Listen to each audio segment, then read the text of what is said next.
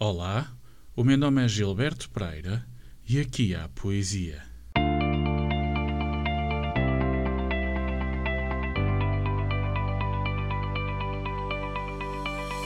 Herberto Helder de Oliveira, madeirense, nascido no Funchal a 23 de novembro de 1930.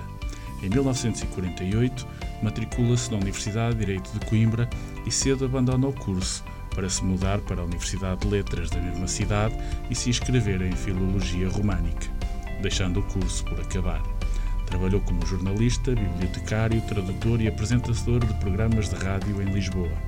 É considerado um dos mais originais poetas da língua portuguesa, figura maior da poesia experimental portuguesa. Controverso, impossível de categorizar e, sobretudo, respeitado pelos seus pares e pelos leitores, Herberto Helder sempre manteve, ao longo da sua vida, uma grande distância da atenção mediática, tendo mesmo recusado o Prémio Pessoa em 1994. Vocês não digam a ninguém e deem o prémio a outro, terá dito Herberto perante a insistência de António Alçada Batista e Clara Ferreira Alves, que o visitavam na tentativa de o fazer mudar de ideias. Herberto Helder faleceu em Cascais a 23 de março de 2015, com 84 anos.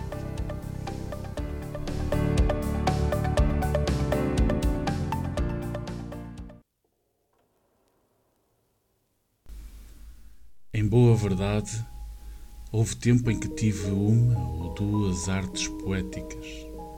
Agora não tenho nada.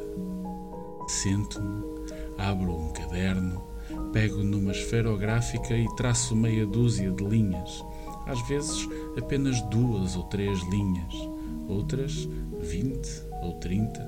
Houve momentos em que fui apanhado neste jogo e cheguei a encher umas quantas páginas do caderno.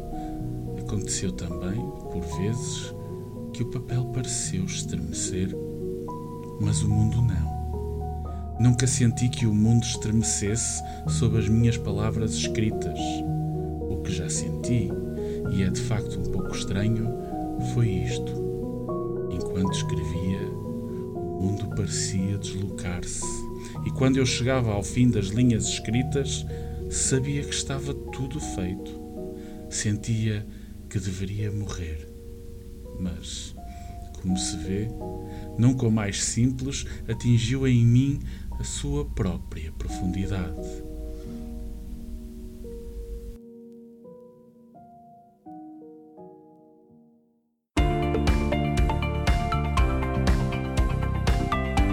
E assim nos despedimos por hoje.